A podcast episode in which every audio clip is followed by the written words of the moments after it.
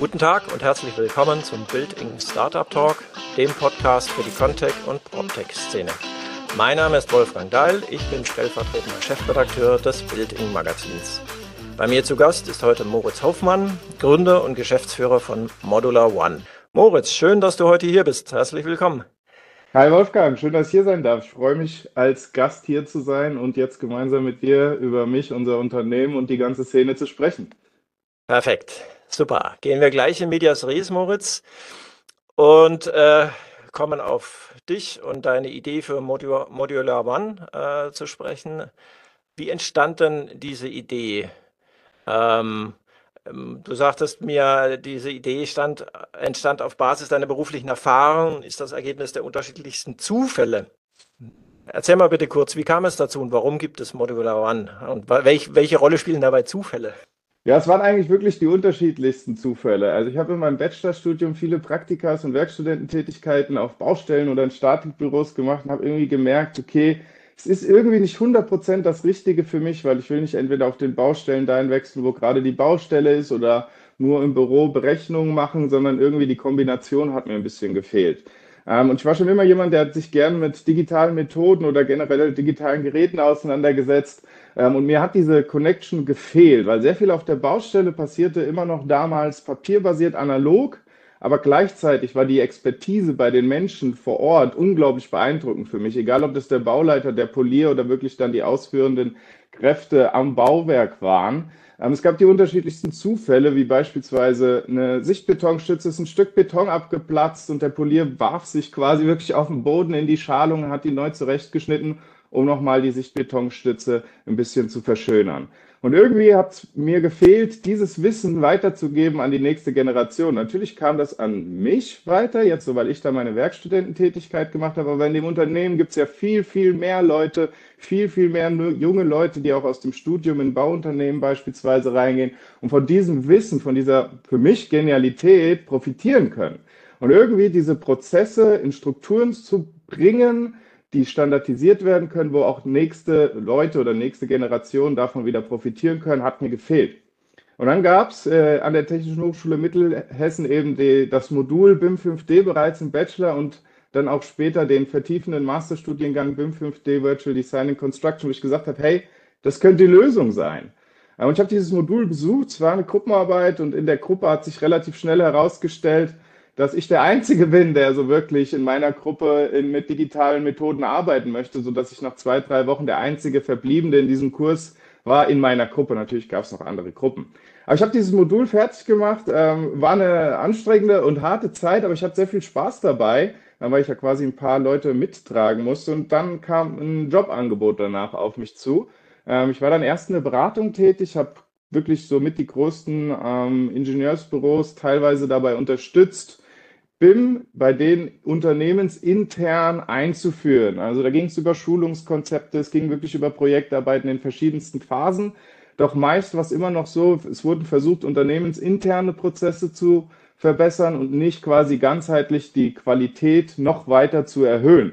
Und ein Ansatz von BIM ist ja die partnerschaftliche Projektzusammenarbeit. Und das bisschen mehr rauszukitzeln, hat mich irgendwie motiviert. Und ich habe gleichzeitig gesagt, ich war jetzt bei den sehr, sehr großen Unternehmen, aber meiner Meinung nach ist BIM nicht unbedingt, es kann zu mehr Kosten führen, klar, aber eigentlich führt es langfristig zu einer Kostenreduktion und zu einer Erhöhung der Projektqualität. Wieso führen wir das nicht auch im Mittelstand stärker noch ein? Warum gibt es nicht mehr unterstützende Optionen, wirklich hands-on in dieser Methodik zu unterstützen?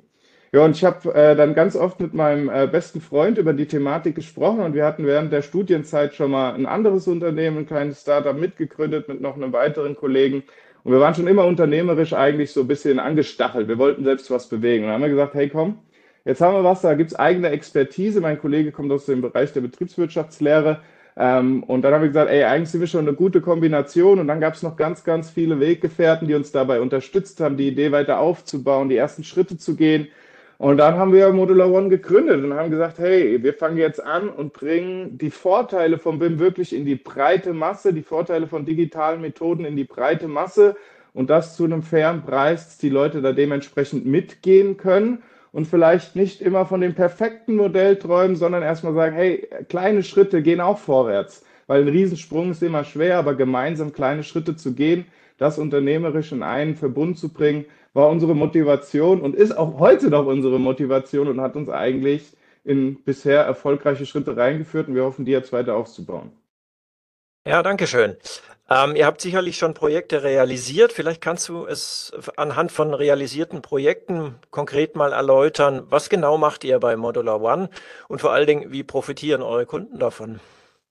Ja, also gibt es die unterschiedlichsten Fälle. Ähm, ganz am Anfang waren wir noch auch viel im Einfamilienhausbereich unterwegs. Da gab es ganz schöne Momente, wo einfach ähm, Kunden zu uns kamen, die eine gewisse Vorstellung von ihrem Gebäude hatten, noch in einer ganz frühen Entwurfsphase und gesagt haben, hey, ich kann mir das irgendwie nicht so vorstellen, könnt ihr mich denn dabei unterstützen? Und dann haben wir ein reduziertes Modell, was einfach erstmal nur die Raumstrukturen aufbaut, aufgebaut und haben die Leute das Gebäude erleben lassen durch eine Videosimulation. Wir haben eine VR-Brille den Kunden im Büro angezogen und da ging es so weit, dass manchmal die Kinder mitkamen und ihr Kinderzimmer schon mal gesehen haben, bevor die da wirklich reinkamen und dann wirklich das Haus mitgestalten können.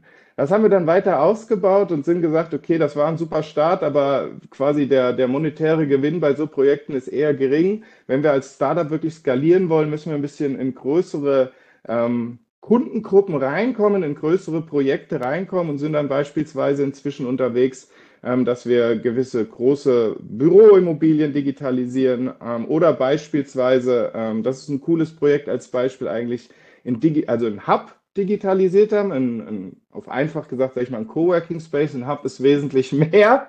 Ähm, aber das war der Trafo Hub in Braunschweig, der auf uns zukam und gesagt hat, hey, wir wollen unseren Hub eigentlich das, was wir gelernt haben, auch an andere Betreiber weitergeben. Wie können wir das denn weitergeben? Weil das Gebäude und der Aufbau des Gebäudes und wie wir damit interagieren, ist das Besondere an dem Konzept. Und dann haben wir ein Datenmodell aufgebaut, wie wir quasi dieses Konzept in neue, zu revitalisierende Objekte reinskalieren können. Das ist eine alte Industriehalle, waren 15.000 Quadratmeter insgesamt und auf einem Bereich von circa 1.500 Quadratmetern ist dieser Hub. Mit Ankermietern, dann eben wie gesagt mit Plätzen, wo junge Startups oder Solo-Selbstständige sich zusammensetzen können, arbeiten können, Ideen austauschen können. Und diese Vorteile zu verbinden in ein Datenmodell, was sich parametrisch eben in neue Situationen anpassen kann, war eine große Aufgabe. Wir haben uns der Aufgabe gestellt und jetzt sind wir gemeinsam mit denen an einem Punkt angekommen, dass wenn beispielsweise eine andere Kommune oder ein anderer Entwickler sagen will, hey, wir haben hier eine alte Halle, die müsste, die ist ungenutzt, die steht einfach da und wir wollen unserer Region was zurückgeben. Und dann können wir quasi jetzt durch dieses Datenmodell einfach, wir nehmen einmal das bestehende Modell neu auf, das heißt einfach erstmal die Kubatur, die grobe Randbedingung dieses Gebäudes und simulieren dann entsprechend dieses neuen Gebäudes die Verhältnisse der verschiedenen Bereiche wieder rein. Also gemeinschaftliche Arbeitsflächen, eine kleine Küche, natürlich auch Sanitäranlagen, private Büros, Ankermieterflächen, dass man auch den Startups quasi größere Unternehmen an die Seite stellt, wo sie zusammenarbeiten können, Aufträge generieren können. Und so haben wir es geschafft, eigentlich aus einem Datenmodell eines Gebäudes dem Kunden eine neue Möglichkeit zu geben, sein eigenes Geschäftsmodell weiterzutragen, auszubauen und in die breite Masse zu bringen. Wie lange seid ihr schon am Markt? Wir sind jetzt seit circa viereinhalb Jahren am Markt, also sind so langsam kommen wir aus der Startup-Phase, sage ich mal, raus und gehen in den normalen unternehmerischen Kontext, wenn man das nennen kann, wenn es da so überhaupt eine harte Grenze gibt, ähm, haben dementsprechend große Schritte gemacht, klein angefangen, sind jetzt schon bei größeren Projekten und jetzt natürlich, wie das bei der Skalierung, wenn man eine exponentielle Kurve so sieht, der entscheidende Punkt. Wir müssen jetzt in die breite Masse kommen und noch stärker, noch größer die Projekte nach außen tragen und unsere Prozesse da noch weiter verfeinern. Moritz, du hast gerade von klein gesprochen. Wir, wir fingen klein an oder ihr fingt klein an. Äh, wir haben im Vorgespräch auch über das Thema Investoren und Finanzierungsmodelle gesprochen. Wie sieht denn euer Finanzierungsmodell aus? Es ist ja, wir haben ja darüber gesprochen, dass auch jetzt in der Contech-Startup-Szene zunehmend äh, äh, Finanzinvestoren eine Rolle spielen. Dass aber andererseits auch viele noch versuchen, äh, organisch zu wachsen. Ähm, was ist euer Modell? Ja, ich würde sagen, wir sind äh, genau in der Mitte. Ähm, wir haben, äh, wir sind reingestartet eigentlich ganz unbedarft und haben ganz normal einfach nur erstmal die Kapitaleinlage zur Gründung einer GmbH vorgenommen und haben gesagt, okay, wir versuchen erstmal ein bisschen am Markt zu agieren, haben unser Geschäftsmodell ein bisschen weiter verfeinert und als wir soweit waren, wie gesagt, es ist jetzt viereinhalb Jahre her, da war, ich sag mal, der Venture Capital Markt noch nicht so mit dem Brennglas auf die Contech- und PropTech-Szene gerichtet Es wird jetzt, wie du schon gesagt hast, ein bisschen stärker und haben uns dafür entschieden, ein mittelständisches oder schon ein sehr großes Finanzinstitut, die Volksbank Mittelhessen, anzugehen und zu versuchen, von uns zu überzeugen. Das haben wir dann nach einer relativ langen Zeit, sage ich mal, es war ein, ungefähr ein Jahr lang ein Kampf, die, die von uns zu überzeugen und auch, ich sag mal, große Räder oder große Mühlen malen langsam ähm, da reinzukommen. Aber es war ein guter Schritt für uns, weil wir eben nicht dieses, diesen, diesen harten Kick hatten, wo auf einmal unglaublich viel Geld kommt, man das natürlich dann auch sinnvoll investieren muss, um dann schnell zu wachsen, sondern wir hatten jemand, der sich ein bisschen mit uns zusammengesetzt hat und versucht hat, am Anfang bereits die richtigen Bahnen zu legen.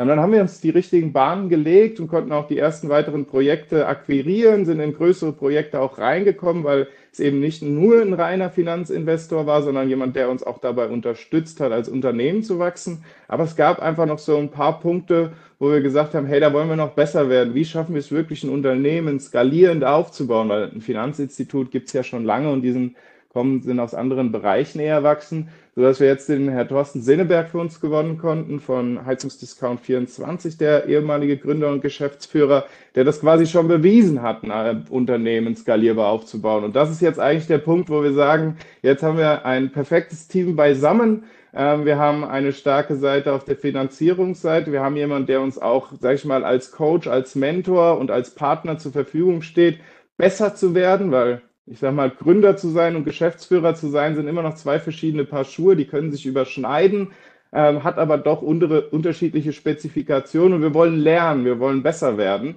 Ähm, und um das ganz groß zu machen, sind wir da jetzt in einer Situation, denke ich, die uns schon mal auf der unternehmensinternen Seite super unterstützen kann und haben jetzt noch einen Beirat, den wir eröffnet haben, dass wir da dementsprechend auch nochmal von externer Seite ein bisschen Beratung bekommen, in welche Richtung ähm, orientiert sich die Branche, wo geht es weiter. Ähm, konnten unter anderem Professor Diaz dafür gewinnen, den Professor Platt auch von der Technischen Hochschule Mittelhessen und noch aus dem rechtlichen Bereich. Einen Anwalt haben sie immer gut, den Dr. Till Kemper, sodass wir jetzt quasi sagen können, okay, unternehmensintern sind wir gut aufgestellt, wie auch dann dementsprechend beraten von der Seite, um wirklich alle Felder abzudecken.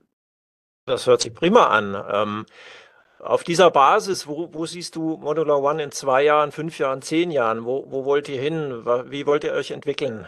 Mhm, also ähm, in zwei Jahren, wir sind gerade dabei, ein Spin-off oder äh, besser gesagt, das Spin-off befindet sich in der Endphase der Gründung und wir sind eigentlich soweit jetzt da, noch weiter unseren Geschäftsbereich hinsichtlich der Nachhaltigkeit, hinsichtlich der ESG-Aspekte oder der EU-Taxonomie weiter auszubauen quasi dieses Spin-off ähnlich zum Erfolg zu führen, wie wir es bisher bei Modular One geschafft haben. Das ist, denke ich, die Aufgabe für die nächsten zwei Jahre, wo unser voller Fokus drauf liegt, weil wir da eine Riesenchance bekommen, in wirklich sehr, sehr große Gebäude, sehr, sehr große Objekte reinzukommen, diese zu digitalisieren und zukunftsfähig aufzustellen, um unseren Beitrag zu leisten, wie wir als Gesellschaft und dementsprechend auch die Unternehmen weiter wachsen können, besser werden können.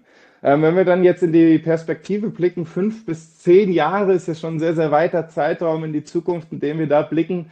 Ähm, natürlich mein großer Traum ist es, noch mehr ähm, unter anderem Arbeitsplätze zu schaffen. Es ist immer wieder ein wunderschönes Gefühl, wenn man Menschen eine Arbeit geben kann, für die sie brennen, wo sie sagen, hey, da habe ich einen Impact bei. Gerade junge Leute brennen dafür, die, die Zukunft zu gestalten, ähm, dementsprechend uns alle als Gesellschaft, uns als Planeten Erde zusammenzuführen und weiter nach vorne zu gehen und vielleicht in fünf bis zehn Jahren sagen zu können, okay, wir waren ähm, mitverantwortlich für die Digitalisierung der Immobilien in Deutschland, vielleicht in Europa, um dann dementsprechend auf Basis von Datensimulationen mit ganz vielen Partnern wirklich sinnhafte Entscheidungen zu treffen, Fakten zu liefern, dass man, ich sag mal, nicht so schnell ins Schwimmen gerät, wenn man eine harte Entscheidung vor der Tür steht, wie jetzt beispielsweise ähm, beim Heizungsgesetz oder anderen Sachen beim GEG, wo Leute wirklich sagen, hm, wir sind ein bisschen überfordert, ich will mich da gar nicht in das Politische reinhängen, aber ich glaube, wenn man ein bisschen mehr Wissen über Immobilien erlangt, dann kann man auch solche Strukturen besser lenken.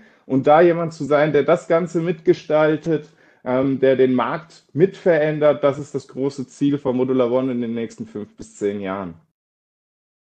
Was bedeutet es eigentlich für dich persönlich, für den Menschen Moritz Hofmann Startup-Unternehmer zu sein. Also ich war selber auch mal ein äh, paar Jahre freiberuflich tätig. Da war, daher weiß ich, dass es Jobs gibt, äh, wo man nicht um neun anfängt und, fünf, und um fünf den, den Griffel weglegt, um es mal äh, etwas flapsig auszudrücken. Ähm, aber so ein Startup zu gründen, verantwortlich zu sein, vielleicht für Angestellte auch, mhm. äh, äh Teilhaber zu haben und Partner, das ist ja nochmal eine ganz andere Hausnummer.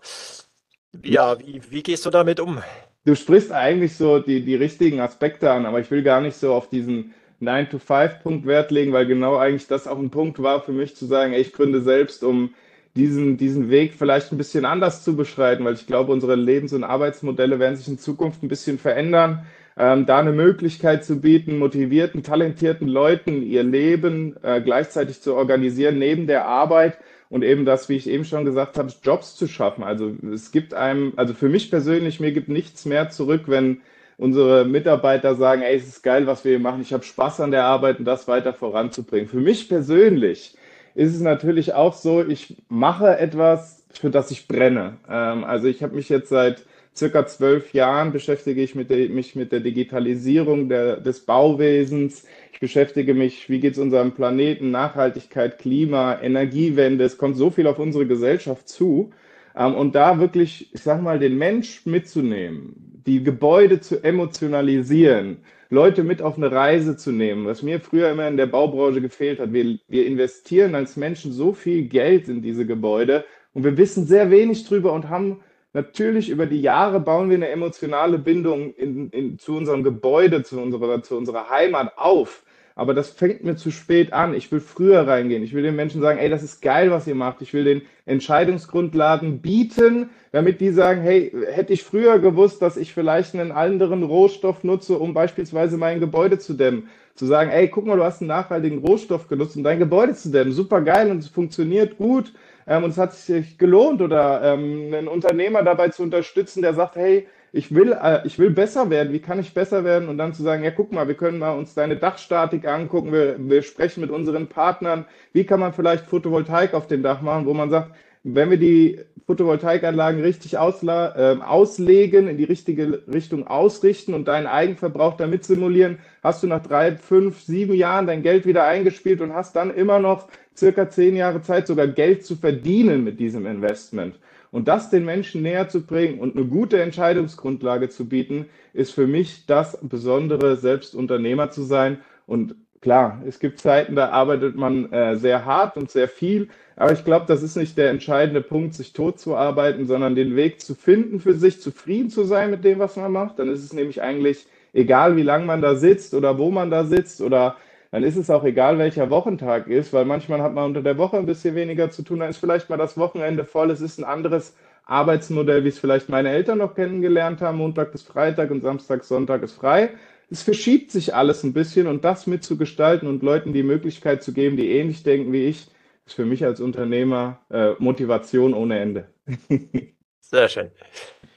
Ja, ich möchte äh, Gespräche wie mit dir oder anderen Startup-Unternehmern auch nutzen, um vielleicht auch mal so ein bisschen die Vogelperspektive einzunehmen auf die, auf die Startup-Szene allgemein und äh, speziell im Bauwesen. Ähm, die Kombination Startups und Bauwesen drängt sich Liese Müller und Otto Normalverbraucher ja nicht unbedingt auf, wenn man zum Beispiel an den Grad der Digitalisierung im Bauwesen denkt. Äh, ja. ja, da müssen wir ja ehrlich sein. Ne? Mhm. Äh, sind Contech und PropTechs lediglich im Moment noch mhm. ein innovatives Feigenblatt für viele oder mhm. vielleicht doch schon Motor für ein digitales, nachhaltiges Bauwesen? Wie siehst du die Rolle von Startups im Bauwesen?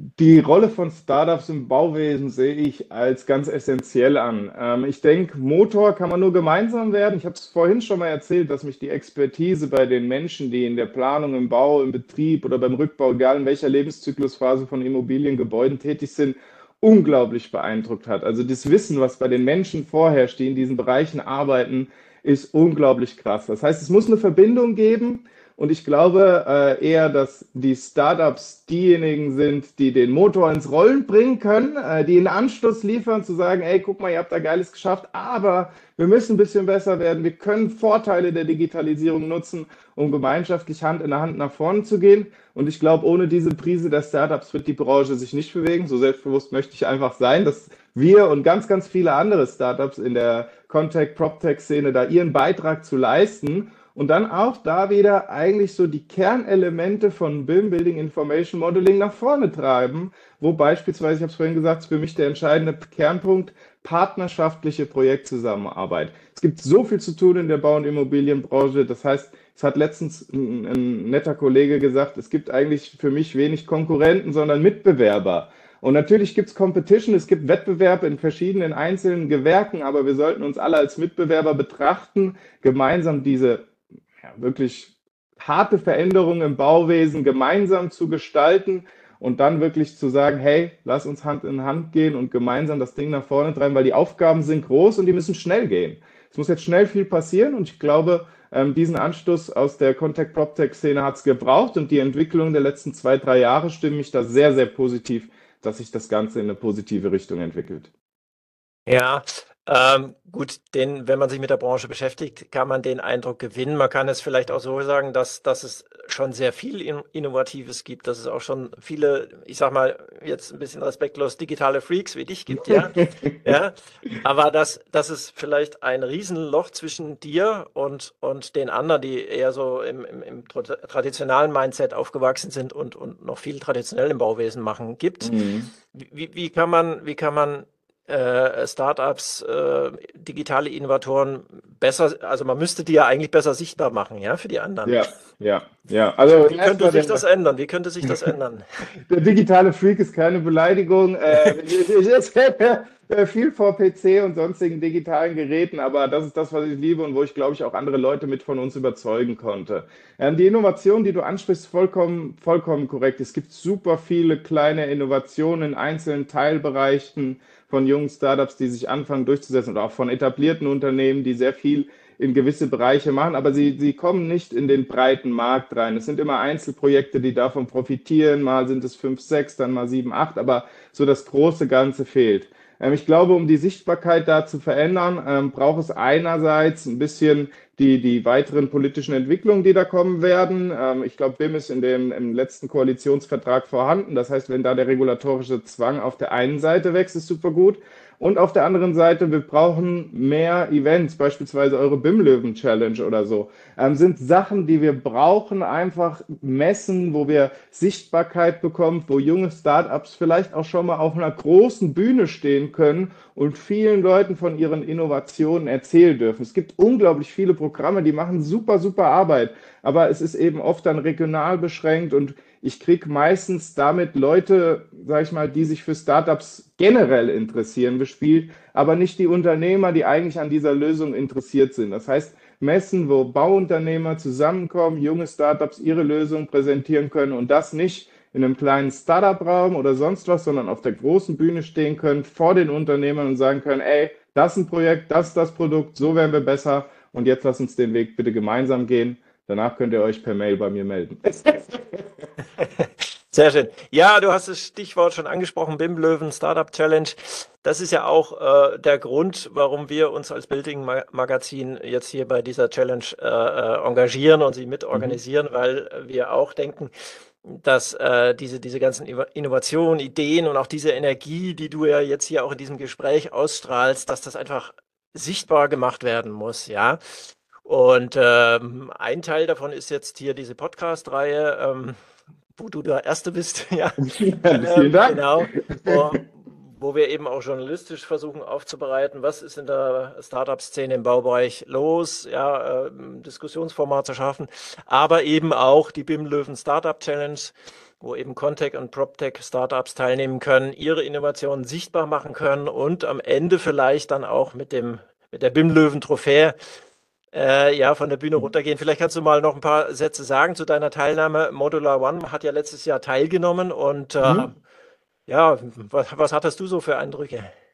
Ja, war eine, war eine super coole Erfahrung. Wir sind erst durch äh, quasi einen kleinen Wettbewerb gegangen im Online-Bereich, haben digital gepitcht mit anderen Startups und die Gewinner haben sich dann auszeichnen können eben in der Finalteilnahme, die Finalteilnahme war in Berlin vor Ort, direkt am Brandenburger Tor, in einem wirklich schönen, wunderschönen Gebäude, äh, war für uns oder ich sag mal, unser, unser Unternehmen super geile Erfahrung, aber wahrscheinlich genauso auch für die anderen Startups, die sich, sag ich mal, gefreut haben in so einer Location und so eine Veranstaltung inhaltlich in einer gewissen Art und Weise mitgestalten zu dürfen. Von daher, die, die Erfahrung ist super cool. Wenn man noch besser werden kann, will, würde man vielleicht sagen, hey, geht noch ein bisschen stärker drauf ein, was ist wirklich das, was die Startups besonders macht. Aber allein da ähm, die anderen Startups kennenzulernen, sich dem Wettbewerb zu stellen, äh, zu stellen, Kontakte zu knüpfen und nicht als Gegner auseinanderzugehen, wie ja. es oft bei einem Wettbewerb endet, sondern zu sagen, nee, hey, wir haben jetzt drei, vier neue Partner gewonnen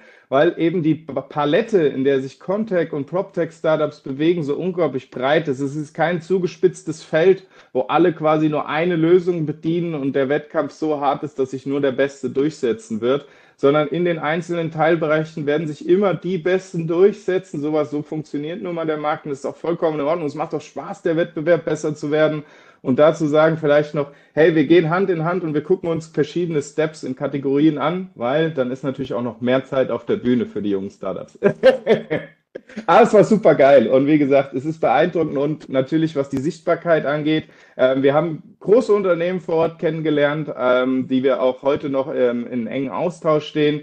Das heißt, ich kann es nur empfehlen, an dem Event teilzunehmen und dann auch mutig zu sein, mit den anderen Unternehmen vor Ort in die Interaktion zu gehen, zu sprechen und zu sagen, ey, guck mal, hier da oben bin ich gleich, da ist das finale ähm, Startup Challenge auf der Bühne, lass uns miteinander sprechen, hör mir zu, guck, was ich dir anbieten kann und danach komme ich wieder zu dir und dann können wir drüber sprechen, ob wir vielleicht in einem Projekt zusammenkommen, weil das ist das, wo es am Ende für die Startups immer gilt. Wir brauchen Projekte, wir brauchen konkrete Möglichkeiten, Projekte umzusetzen, Geld zu verdienen und daran auch zu lernen, was will der Kunde, wie will es der Kunde und wie kriegen wir dann die Projekte mit einer höheren Qualität zu geringeren Kosten bestmöglich abgebildet. Genau, das ist die Botschaft an alle Startups, die jetzt zuhören. Bis zum 1. September könnt ihr euch noch bewerben. Schickt einfach eure Pitch-Präsentation an bimlöwen.building.de, ganz unkompliziert und dann seid ihr schon dabei. Moritz, zum Schluss noch eine persönliche Frage. Du hast mir erzählt, du warst mal Handballer. Nächstes Jahr findet die Handball-EM oder WM, ich weiß gar nicht, in äh, Deutschland jedenfalls statt. Wer wird nächstes Jahr Handball-Europameister? Ja, du hast vollkommen recht. Ich habe in meiner Jugend oder insgesamt, sage ich mal, 20 Jahre lang Handball gespielt. Äh, Teamsport ist was super Geiles, kann ich allen nur empfehlen. Und äh, wir haben eine junge Mannschaft. Äh, man sollte immer selbstbewusst sein. Also natürlich wird Deutschland das Ding holen. Eine andere Antwort habe ich nicht erwartet. ja. Okay, Moritz, das war sehr schön. Halten wir fest. Erstens, Deutschland wird nächstes Jahr Handball-Europameister im eigenen Land. Zweitens, Gebäude digitalisiert man am besten mit Modular One. Und drittens, wenn man als Baustartup sichtbar werden will, muss man an der BIM Löwen Startup Challenge teilnehmen im September, Oktober äh, innerhalb der BIM-Tage Deutschland und äh, die Finalrunde wird dann stattfinden auf der Intergeo hier in Berlin. Einfach bewerben, bimlöwen.building.de. Genau, und dann kann man nichts mehr falsch machen. Soweit so, richtig, Moritz? So ist das, Wolfgang. Vielen, vielen Dank. Äh, war super cool. Äh, wie gesagt, und alles hast du super zusammengefasst. Genau so wird es gemacht. alles klar. Moritz, vielen Dank für das Gespräch. Hat Spaß gemacht. Danke dir auch, Wolfgang. Bis dann. Ciao. Bis dann. Tschüss.